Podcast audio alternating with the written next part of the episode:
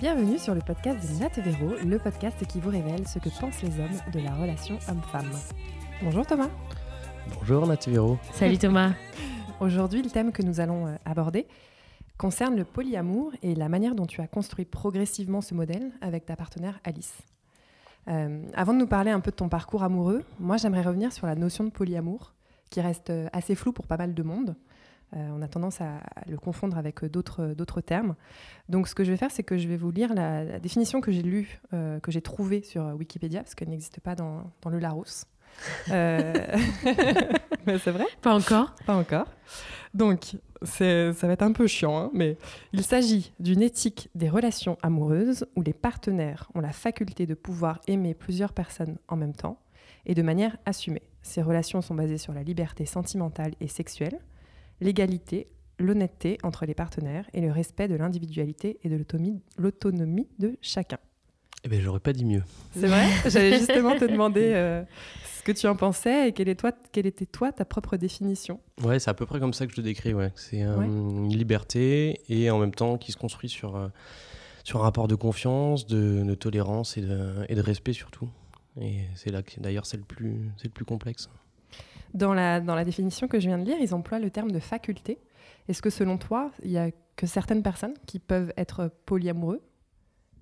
Alors, je ne sais pas si c'est vraiment fait pour tout le monde. Je pense que ça demande de déconstruire euh, quelque chose euh, dans lequel on a grandi, euh, qui est une vision de l'amour qui est très, très monogame, très exclusive. Et, et c'est pas finalement, on se rend compte que c'est pas naturel, ni ce format-là, ni euh, le format polyamoureux. Mais euh, quand on a passé 20 euh, ans, 30 ans à se projeter dans un modèle exclusif, c'est très difficile de, ben, de, de, désapprendre puis réapprendre un, autre fonctionnement. Donc, pour certaines personnes, ça semble, ça semble infranchissable de dépasser les questions de jalousie, les questions de possessivité.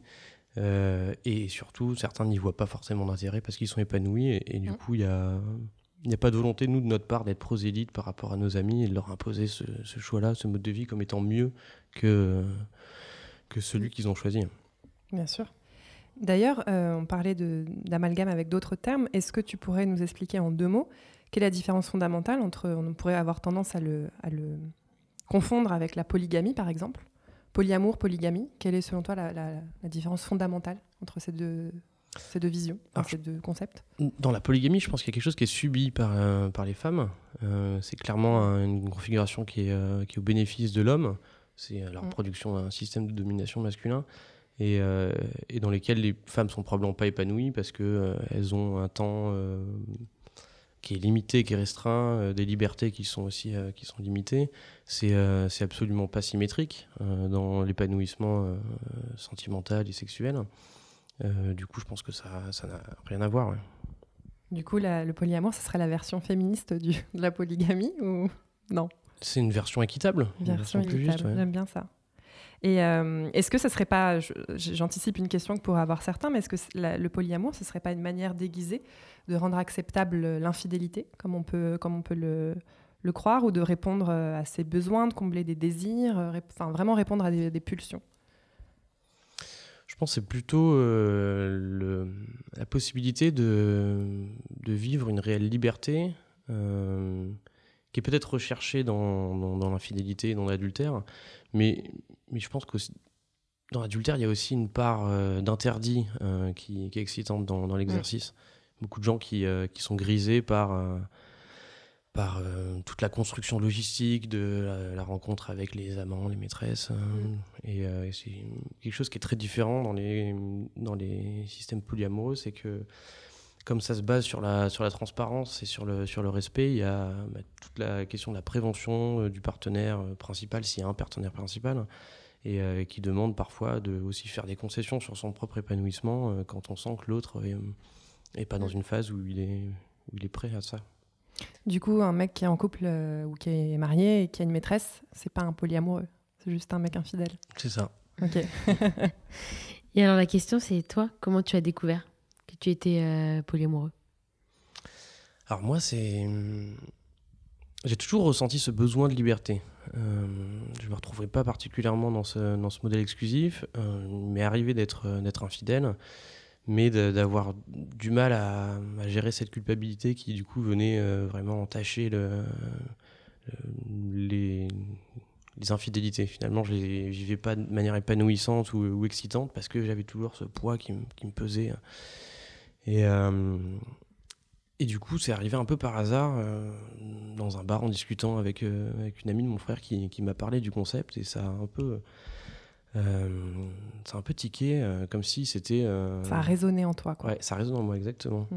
Comme si c'était le truc que je cherchais sans vraiment mettre de mots dessus depuis longtemps. Et du coup, j'ai commencé à me documenter à creuser un peu la question, euh, à rencontrer des gens. Et, euh, finalement, euh, c'est un cheminement de plusieurs années. Hein. Quand tu étais infidèle, tu allais chercher des relations sexuelles. Tu allais chercher quoi, en fait, à, l'époque? Je sais pas, je pense que chaque infidélité est motivée par des raisons qui sont un peu différentes. Parfois, c'est se prouver, quand on est dans une relation assez longue, se prouver qu'on est encore capable de séduire. Parfois, c'est c'est l'alcool qui parle et, on, a juste envie d'un frisson. Mais du coup, quand tu te dis, tiens, polyamour, ça me correspond plus, pourquoi tu te dis par rapport à avant Pourquoi tu te dis, tiens, ça, ça résonne en moi? Parce qu'en fait, tu avais, avais, besoin que la personne en face soit accepte J'avais besoin d'être honnête. Ouais, ok. Besoin de transparence, mm. du coup, ouais. De... Mm. Et euh, est-ce qu'on sait au fond de nous qu'on est polyamoureux ou on, fait, on le découvre petit à petit un petit peu comme toi, au fil de, rencontres, euh, de choses comme ça? Est-ce qu'on est polyamoureux ou on le devient? Euh, Parfois, on a l'impression que les polyamoureux le sont devenus après, par exemple, une déception, une trahison, parce qu'ils se sont dit, mais en fait, ce modèle-là ne fonctionne pas un petit peu comme toi. Est-ce que c'est, on a besoin d'un déclic pour le devenir ou il y en a qui le sont Enfin, je sais pas, j'ai un peu du mal avec cette notion. Est-ce qu'on l'est profondément ou on le devient? Je pense que pour ceux que j'ai rencontrés, ce SL, euh, c'est plutôt le fruit d'une euh, d'une vie de frustration un peu, euh, une frustration de se sentir enfermé dans des relations exclusives mm. et qui qui grandit au fur et à mesure, qui qui, parfois franchit la barrière justement de, l'infidélité d'adultère, mais qui se retrouve pas dans ce dans ce mm. fonctionnement-là et qui cherche une autre solution ailleurs et qui et qui un jour découvre que ça peut être une, une option qui est plus viable et qui est plus saine. Mm. Toi, quand tu découvres que, que, ce concept te correspond, es, à ce moment-là, tu es en couple ou tu es célibataire? Euh... J'adore quand les mecs hésitent.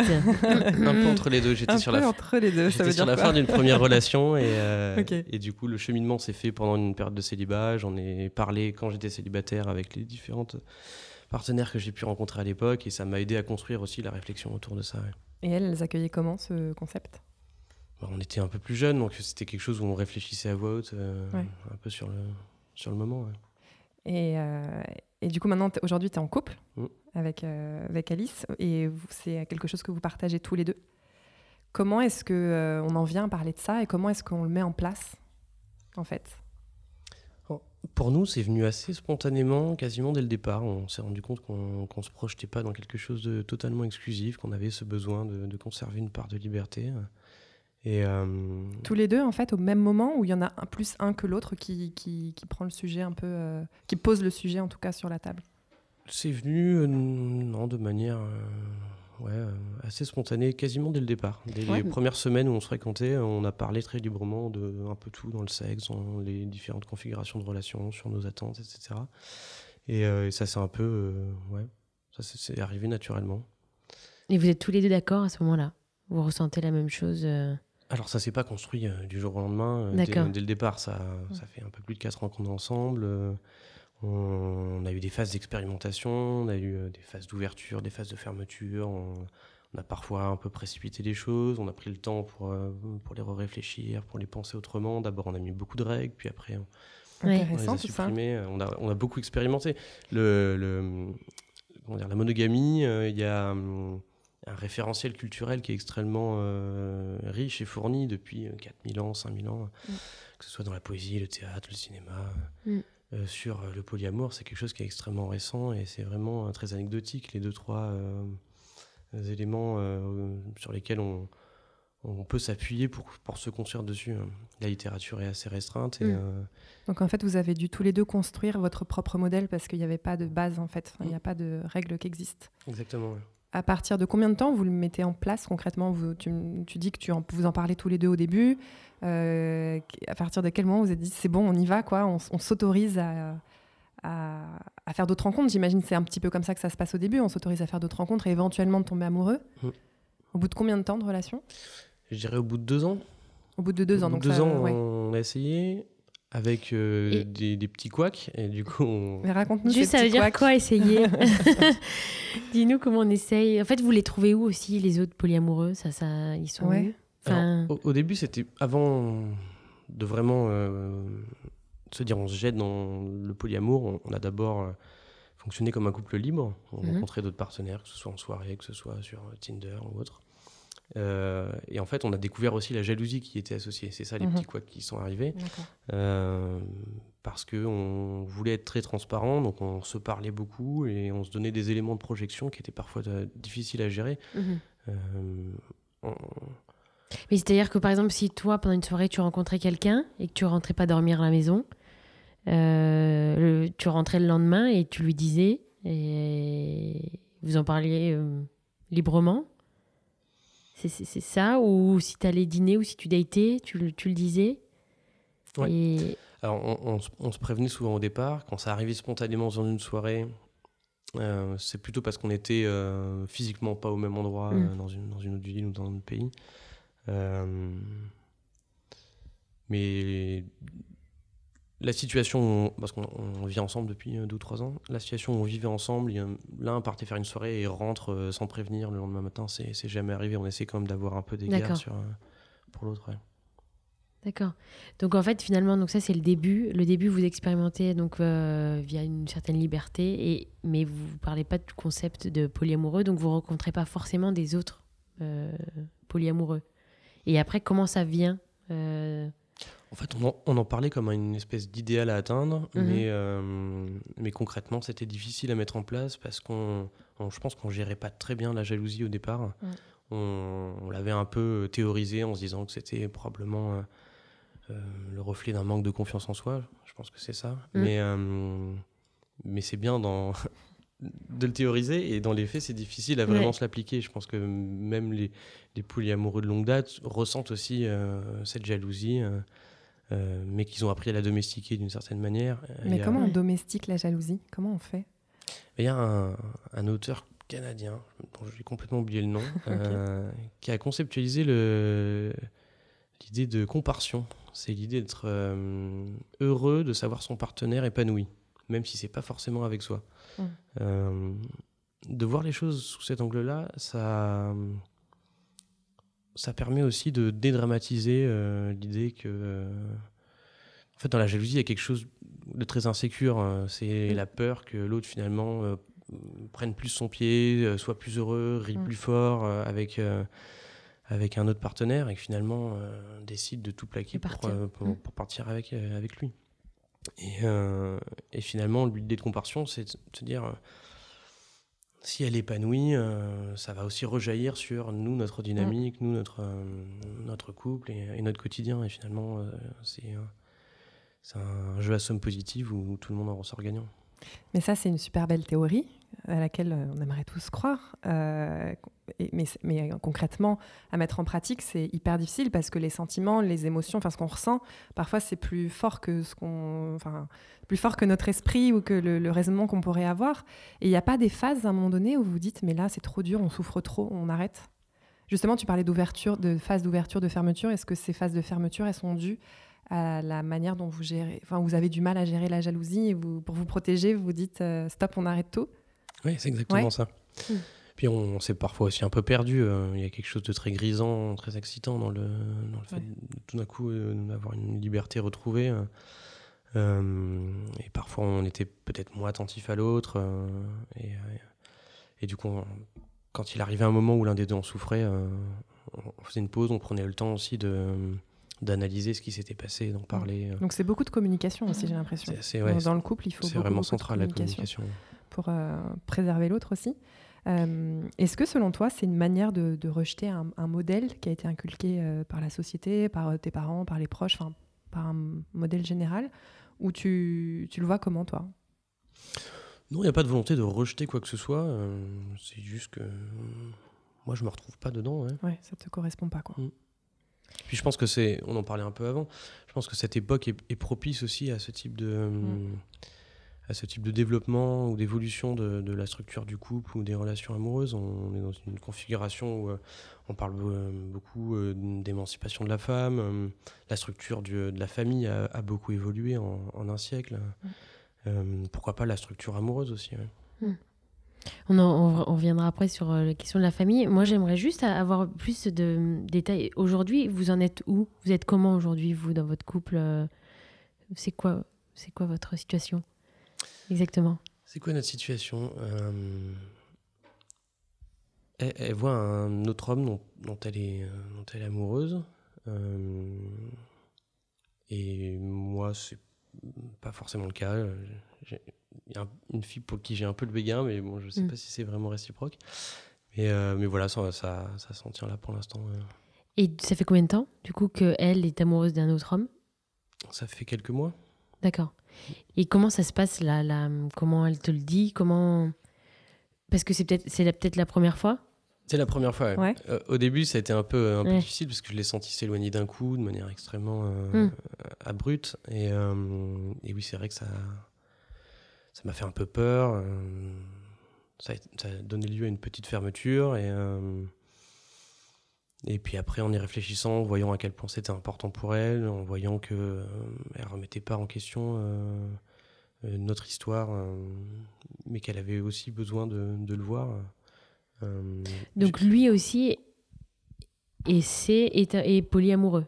Lui sait qu'il est qu'elle est amoureuse de toi aussi. Alors, je connais pas exactement tous les détails de leur histoire. Je sais que c'est un peu compliqué de son côté. D'accord. Euh, il y a une trentaine d'années, il, se remet un peu en question sur, euh, sur ses choix de vie, justement. Comme, euh, et, mais oui, il sait, hein, il, est clairement au courant de, de, sa configuration. On, a, on s'est toujours dit qu'on mettait un point d'honneur à être transparent avec tout le monde, donc c'était pas la, petite surprise qui arrive mm. à la fin. Et ça veut dire que comment elle Comment vous faites C'est quoi le programme Comment vous gérez le temps On essaye de ne pas être frénétique dans nos. C'est ce qui a pu être blessant aussi par le passé. Euh, après, il n'y a rien de vraiment imposé. Parfois, c'est euh, une fois par semaine, une fois toutes les 15, tous les 15 jours, ou euh, un soir, on dit tiens, mm. mercredi, je, vais, je vais voir quelqu'un. Mais est-ce qu'il y a quand même une hiérarchie dans, cette, euh, dans votre manière de gérer le, polyamour? Est-ce que votre couple, c'est la base, c'est la partie solide, et ensuite euh, les autres amoureux sont, euh, gravitent un petit peu autour, ou vous êtes tous sur le même pied d'égalité? Il y a quand même un peu une, sorte de préférence, une hiérarchie. L'idée, c'est vraiment qu'on soit ouais, le, couple de base, on vit ensemble, on construit nos projets de vie ensemble. Je sais que d'autres fonctionnent différemment, avec vraiment quelque chose de très égalitaire entre les différents partenaires. Nous, on a commencé ensemble, on, continuera comme ça. Euh, si on devait faire machine arrière, je pense que ce serait, euh, ce serait difficile à vivre, euh, en tout cas pour notre couple, de vraiment survivre à ça, de, d'être moins que ce qu'on a été. Je pense mm. que c'est assez difficile. Donc on continuera à, garder cette unité particulière et puis à laquelle on tient, hein, parce qu'on mm. est heureux comme ça. Oui, parce que pendant les deux premières années finalement de votre couple, vous étiez euh, monogame. Mm. Oui, c'est ça, hein, on peut dire ça. Donc vous avez quelque part construit quelque chose d'assez fort, un socle fort, qui fait que euh, c'est plus fort qu'une relation qui pourrait euh, intervenir, quoi. Une nouvelle relation. Oui. Ok. toi, quand elle, a cette, quand elle t'annonce qu'elle a cet autre amoureux, enfin, ta place dans tout ça, tu, te, tu disais tout à l'heure, tu avais, un peu, un peu peur, ça te fait, tu as l'impression d'être moins, moins important que l'autre du fait de la nouveauté ou... Ouais, il y a probablement un peu de ça, ouais. On a l'impression d'être euh, le vieux copain, euh, d'avoir euh, forcément de, de passer un peu l'excitation de la, la, nouveauté. on sait ce que c'est, le, le, frisson du premier baiser, de la première fois qu'on les corps se découvrent, la première fois que mm.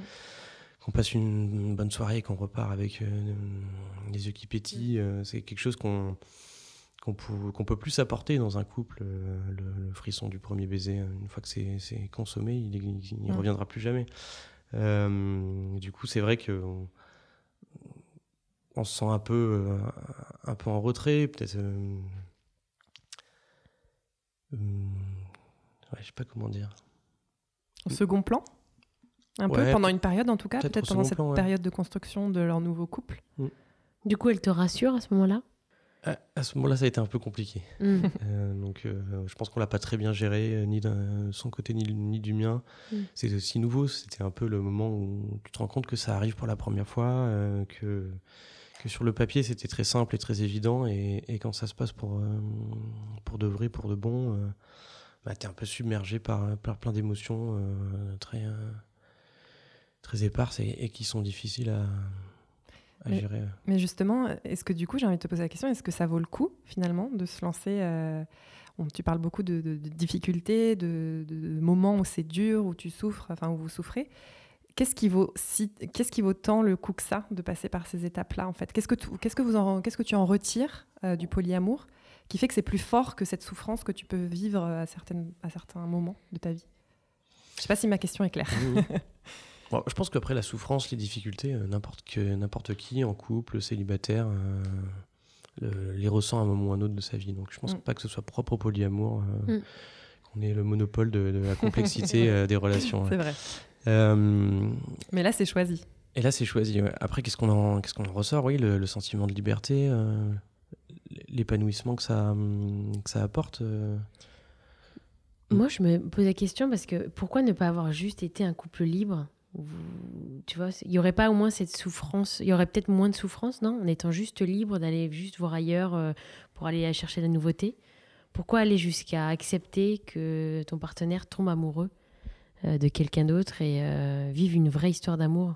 Pourquoi Parce que je pense que juste le couple libre, c'est c'est juste déplacer un, la, la, la, limite qui, qui, peut être franchie par l'adultère, par justement si, au, départ, hein, ça faisait partie des, mm. des configurations qu'on a, qu'on a testées où on s'était interdit de revoir les gens plus d'une fois. Euh, pour le coup, c'était purement, euh, purement sexuel. Euh, sauf qu'il peut arriver qu'on ait envie, parce qu'on a un crush, parce que parce qu'il y a une vraie complicité, on a envie de revoir cette personne, et du coup il y a un espace de mensonge qui apparaît, et qui n'était pas du tout l'objectif, en tout cas de, cette construction plus mm. libertaire. D'accord. Et quand tu rencontres d'autres femmes, toi, euh, dans le cadre de Tinder ou autre soirée, euh, comment elles le prennent Quand tu, tu, leur parles assez ouvertement de, ton, de ta situation? Eh ben bizarrement, euh, finalement, je me rends compte qu'il y a beaucoup de gens qui se posent la question. Au-delà juste des, des, femmes que je peux rencontrer, on, a eu un moment, un besoin assez fort d'en parler beaucoup dans notre entourage. Et parce qu'on avait besoin peut-être de validation, parce qu'on avait besoin d'un regard extérieur. Et, euh, on s'est rendu compte que, euh, bah, d'une part, les gens nous écoutaient pas tant que ça euh, sur nos questionnements, mais plutôt se projeter eux-mêmes dans ce type de configuration. C'est un peu comme quand mm. on dit à quelqu'un j'ai envie de changer de boulot et de devenir photographe. ah bah moi je pourrais pas, j'ai trop peur. Exactement. Sauf que c'était pas, pas du tout la démarche. On voulait pas savoir s'ils se projetaient comme, comme polyamoureux, on voulait peut-être qui nous aide, qui nous accompagne dans, notre démarche chez nous. Et c'est là qu'on s'est rendu compte que beaucoup avaient ce type de questionnement mm. euh, sans forcément se, sentir capable de franchir le pas ou d'en parler à leur partenaire, euh, mais que c'est euh, un peu une, question qui, qui flotte un peu dans l'air depuis un petit moment. Peut-être parce que parce qu'on a 30 ans, qu'on a des amis trentenaires et qu'ils en sont plus tout à fait à leur, à leur début amoureux et qu'ils en sont au moment où ouais, ils essaient de du coup, tu réponds à la, prochaine question que je vais te poser, c'était concernant ta famille, ton entourage, tes proches. Donc tu dis que tu leur en parles assez librement, même à ta famille ou, plutôt à tes amis? Ta famille et... Plutôt à mes amis, plutôt à, tes amis? un de mes frères, mais mes parents, je pense qu'ils vivent en, campagne, c'est un peu compliqué encore. C'est quelque chose qu'ils ne pourraient pas euh, comprendre ou qui, que tu n'as pas envie de partager avec eux, en tout cas pour l'instant? Je pense que pour l'instant, c'est un peu tout. Je pense que je leur en parlerai si un jour euh, on a quelqu'un à leur présenter. Euh. Justement, les présentations. Si tu dois présenter quelqu'un, tu présentes euh, qui? Du coup, on a parlé de système hiérarchique tout à l'heure. Mhm. J'imagine que ça serait ta partenaire. Enfin, si tu tombes amoureux d'une autre, comment tu gères ça, la présentation? T'en présentes Parce une, que t'en présentes deux, t'en Tes parents connaissent ta Alice, ta, compagne actuelle. Ouais. Très bien. Après, pour l'instant, j'ai pas encore eu de configuration dans laquelle j'ai quelqu'un à présenter ni à mes amis. ça, ça, ça s'est limité à, des rencontres en, tête à tête. Et, euh, peut-être que ça arrivera un jour. Mais je pense que ça se fera graduellement. Même par rapport au mariage, on peut pas se marier avec deux personnes. Est-ce que du coup, c'est un, une étape dans ta vie que tu as décidé de, ne pas faire, par exemple, parce que ça serait trop compliqué pour toi de choisir ou parce que ça serait ne pas, enfin, ça serait ne pas être fidèle à, ce concept euh, Ou tu l'envisages quand même et tu verras bien au moment venu? Bonne question. Euh, je ne saurais pas trop répondre. Je pense qu'on verra au moment venu. Ouais. Pour l'instant, c'est pas encore. Euh, et, là, et, tout ce qui va être famille, enfant, tout ça, comment est-ce que est-ce que c'est compatible d'être polyamoureux et de construire une famille Ouais, je pense. Je pense que c'est compatible. En tout cas, moi, j'en ai envie et, c'est avec Alice. Et, euh, et après. Euh, comment on explique. Euh, je, je, je, sais que vous n'êtes pas encore dans cette configuration, mais comment on explique à, des enfants, du coup, que maman, par exemple, ou imaginons aujourd'hui, hein, vous aviez un enfant, maman, elle, est amoureuse de deux, de deux hommes. on l'explique aussi simplement que ça ou vous, avez, vous en avez parlé, vous avez réfléchi? On n'a pas encore pensé non à ça. Désolé, nous on se projette plus. Euh. Thomas va ressortir de là avec encore plus de questions qu'il n'en avait déjà. je pense que c'est euh, que les enfants sont beaucoup plus capables qu'on le croit euh, d'entendre différentes configurations familiales, amoureuses. Et combien de fois on entend l'histoire de papa, c'est ton papa, il t'a fait avec maman, mais aujourd'hui il vit avec un autre mm. homme. Euh, mm. et finalement, euh, c'est surtout les adultes pour qui c'est compliqué euh, et qui vont transposer des. ouais, c'est vraiment quand ils n'assument pas en plus que c'est plus compliqué, hein, c'est clair. Est-ce que pour toi, le... avec le polyamour, tu as l'impression d'expérimenter une forme d'amour un peu supérieure C'est-à-dire aimer plus, ne pas se limiter à aimer qu'une seule personne? Est-ce que tu as l'impression que c'est ça ou? Alors ce sera un peu condescendant. et non, non, j'ai pas cette impression-là. J'ai l'impression que ça me correspond plus. Euh, mais que ce soit supérieur, je saurais pas fort. Euh, non, j'oserais pas dire ça, non. D'accord. Euh, qu'est-ce que toi, tu aurais envie de répondre aux personnes qui considèrent que le polyamour, c'est de la surconsommation de relations humaines? J'ai lu pas mal de commentaires, je me suis vachement renseignée sur le sujet, et pas mal de commentaires disaient non, mais c'est juste de la surconsommation, Qu'est-ce que tu en penses? Un, peu de tolérance, ça fait jamais de mal. Peut-être euh, que hum, de l'extérieur, l'inconnu il ferait toujours un peu. Euh, mm. prenez le temps d'aller discuter avec, euh, avec d'autres et puis peut-être que vous envisagerez les choses autrement. Mm. Ah, c'est hyper intéressant. C'est c'est difficile de se projeter dans ce modèle quand, comme tu dis, tu as construit tout 30 ans de ta vie sur un certain modèle c'est, euh, mais bon, ça, prouve bien qu'on peut, euh, on peut évoluer et, euh, et ça vient pas forcément. ça vient en expérimentant. Ça, on, ne se découvre pas tout de suite. mais puis on, se rend compte. Moi, j'ai beaucoup voyagé et, je me suis rendu compte que le modèle monogame était absolument pas universel. C'est, c'est un construit. On a l'impression que c'est naturel, que c'est évident. Mmh. Que, que, que, l'homme et la femme sont faits pour, pour être seulement deux. Euh, en mm. réalité, euh, ça n'a rien de ça n'a rien d'universel et il y a des sociétés qui fonctionnent sur des modèles très différents. J'avais rencontré un, un, Kenyan euh, qui était allé faire ses, ses, études en Angleterre et qui venait d'un petit village, c'était un Maasai, hein, qui venait d'un petit village dans l'arrière-pays. Et ils ont une tradition dans ce village-là, c'est c'est le meilleur ami de l'homme qui doit aller demander la main à la la future femme. Elle a choisi, elle a promis, je ne sais pas exactement quel terme on utilise. Et en échange, le meilleur ami a le droit, à chaque fois qu'il le veut, de planter sa lance devant la, maison. Et ça veut dire que le lendemain soir, c'est lui qui passera la nuit avec la femme. Donc la femme, quand elle accepte un homme, elle accepte aussi l'homme et le, meilleur, ami. Et lui, il est parti euh, en Angleterre faire ses études, il est revenu trois ans plus tard. Il est revenu, il avait deux enfants.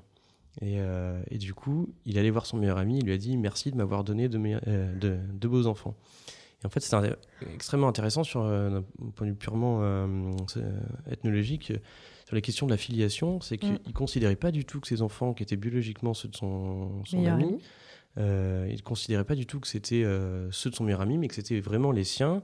mais que c'était juste un don de son ami. Et, finalement, c'est une configuration polyamoureuse, dans une certaine mesure, mm. subie ou, ou, validée par la femme. Je ne sais pas exactement comment ça fonctionne dans les détails, mais on se rend compte qu'il y, a des modèles qui fonctionnent autrement. Et là, pour le coup, la jalousie, comme nous, on la ressent dans les sociétés occidentales, elle, crèverait mm. le plafond si on avait quelque chose comme ça. c'est clair. Ouais, c'est vrai qu'on a du mal à, se détacher de ce modèle en fait qu'on a construit depuis, qu'on nous impose en plus depuis mm. des années. C'est assez courageux, je trouve, de vouloir créer un nouveau modèle et un modèle qui nous, qui nous, qui nous ressemble. Euh, est-ce que tu penses que tu seras polyamoureux à vie? Tu parlais tout à l'heure de phase, d'ouverture, de fermeture. On a l'impression que c'est. Tu vas, tu, tu, vas, tu recules, tu ne sais pas trop, vous testez plein de choses. Est-ce que tu penses que c'est un, schéma qui va te correspondre euh, à vie ou c'est juste une phase de ta vie? Je pense que j'arriverai plus à devenir euh, vraiment à retomber dans une relation purement exclusive et me dire c'est comme ça jusqu'à la fin de ma vie. Je crois que ça m'angoisserait trop, ça me, j'en serais réellement malheureux. C'est un, peu comme euh, d'avoir, euh, je sais pas moi, goûter à, l'alcool et se dire je n'aurais plus une goutte. Euh, bon, c'est peut-être pas le meilleur exemple, mais, mais je pense que oui, ce serait, ce serait très difficile. Je serais prêt à avoir des phases de fermeture quand c'est des, configurations particulières qui, qui s'y prêtent type pendant une grossesse par exemple, que, que ça puisse être difficile pour, euh, pour la mère de, de mon ou mes futurs enfants euh, pendant la période de grossesse, euh, de me savoir libre et, et, pas elle, ou en tout cas de, se sentir moins disponible pour ça. Ça, je pourrais le comprendre et je, serais prêt à l'assumer. Mais me dire plus jamais, je pense que ce serait trop difficile. Ok. Et finalement, c'est pas aussi une question d'ego. Enfin, d'ego Qu'est-ce qui te rend. Je suis désolée, mais j'ai du mal à comprendre ce qui te rend heureux. Euh, c'est d'être aimé par plusieurs femmes, d'avoir. Euh, c'est quoi que tu veux que tu arrives à. J'ai du mal à, à me dire qu'est-ce qui te rendrait vraiment malheureux d'être euh, seul avec la femme que tu aimes. C'est pas d'être seul avec la femme que j'aime, c'est d'être exclu exclusif. Je pense que c'est vraiment sur la, hum, le sentiment de liberté. Euh, on fait souvent le parallèle avec l'amitié. Euh, mettons que tu es euh, une meilleure amie d'enfance. Tu te construis dans une relation très forte, très complice, on rigole ensemble. Et puis tu rencontres d'autres personnes par hasard, par le biais du travail, des, amis d'amis, etc. Et, parfois tu noues des relations, tu as des espèces de coups de foudre amicaux qui existent. Ouais. tu as quelque chose. Où, tu sais pas exactement pourquoi, au-delà des mots, il y a un truc, une complicité dans le regard, avant même de s'être euh, vraiment fréquenté, on sait qu'il y a quelque chose euh, qui, qui, qui accroche. Mm. Quoi. Euh, se dire à ce moment-là, non, t'as pas le droit de fréquenter ces, ces personnes-là parce que tu as déjà une, une, meilleure amie et que du coup tu peux pas développer ça, ça fait de la peine, ça fait une petite douleur mm. qui y est associée. Bah, c'est un peu la même chose de se dire que chaque fois que tu auras un petit coup de foudre, un que tu ressentir des choses. Un élan du cœur, chaque fois que tu ressens quelque chose, ou au contraire du désir euh, mm. de manière très forte pour, euh, pour une femme, euh, que ça te soit interdit et que tu sois dans une frustration permanente. T'as pas envie de t'en priver en fait ouais. de cette D'accord. C'est ça. c'est plus clair. Ouais, c'est hyper bien expliqué, je trouve, avec l'idée de la meilleure amie. Avec l'exemple.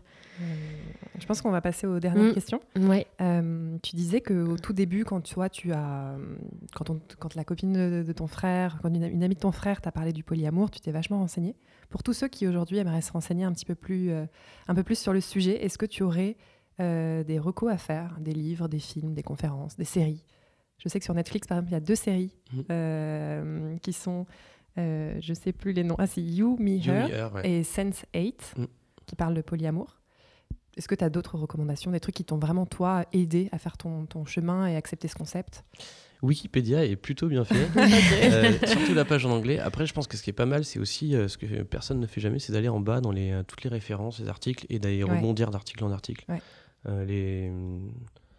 Moi, je suis allée voir d'ailleurs hein, Wikipédia et j'ai découvert que les polyamoureux avaient un drapeau mm. et deux symboles qui sont le perroquet euh, parce qu'apparemment, quand on domestique un perroquet, on l'appelle poli.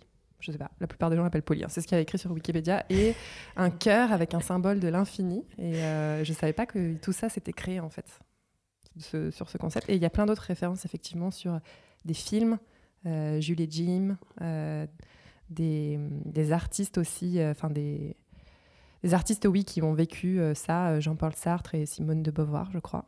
Et même François Mitterrand. François Mitterrand. donc c'est pas si. Donc Wikipédia, c'est pas mal. Est-ce que tu aurais d'autres euh, d'autres trucs? Les articles? Je sais qu'à Paris, il y a des cafés polis. Où, euh, polyamoureux euh, rompus, on va dire, à l'exercice, on rencontre aussi des, des novices qui ont, sont plein, qui ont plein de questions. Nous, on n'y est jamais allé parce que ça, c'est une fois par mois, je crois. Ouais. Et à Ménilmontant. Ouais. Café de Paris à Ménilmontant. Je ne peux rien cacher à Véro. Véro est sur tous les coups. J'ai pas participé, hein, mais euh, pas encore en tout cas. Mais je pense que c'est pas mal si on a des questions et, euh, qu'on veut rencontrer des gens qui ont probablement euh, pris du temps pour réfléchir et, trouver des réponses à peu près construites. Ça peut être l'occasion. Donc on, peut y aller même si on n'est pas hyper sûr d'être polyamoureux, mais juste pour se renseigner, pour vérifier peut-être qu'on. Ouais, même si on l'est pas du tout et qu'on a des questions. Ok.